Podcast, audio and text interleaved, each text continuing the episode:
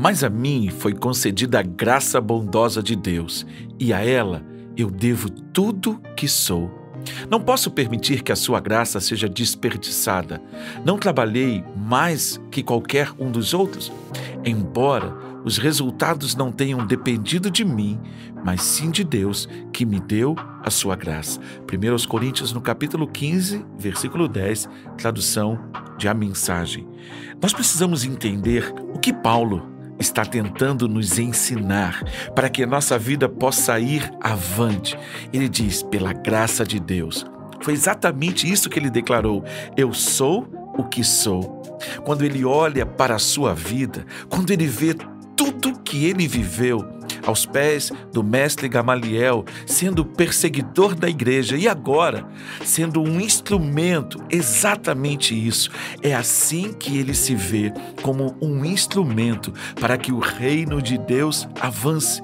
Então, tudo o que aconteceu na vida dele Paulo foi capaz de perceber a graça de Deus agindo e atuando sobre ele. A graça de Deus o guardava enquanto ele viajava junto com Barnabé de um lado para o outro. A graça de Deus operava através da sua vida abertamente. Observe, sou o que sou. E ele não está dizendo eu sou quem eu sou. Ele estava interessado em que a vida dele simplesmente fosse um instrumento. O que, que você pensa de você?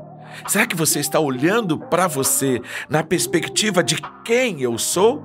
Ou você está conseguindo entender quem você é através da graça de Deus? E aí sim, você e eu, nós nos tornamos um instrumento você pode avançar hoje, você pode progredir hoje. A sua vida pode ser cheia de realizações se você se colocar como um instrumento poderoso nas mãos do Eterno, porque Ele, Ele é quem nos dá essa maravilhosa graça para nos sustentar, nos conduzir e nos manter em retidão. Que Deus te dê um tempo maravilhoso na presença dele e que hoje você sinta-se desafiado a ser um instrumento conduzido pela graça de Deus. Pai, que a vida do meu irmão, que a vida do meu amigo seja abençoada, que ele te experimente como um paizinho presente, cuidando dele todos os dias,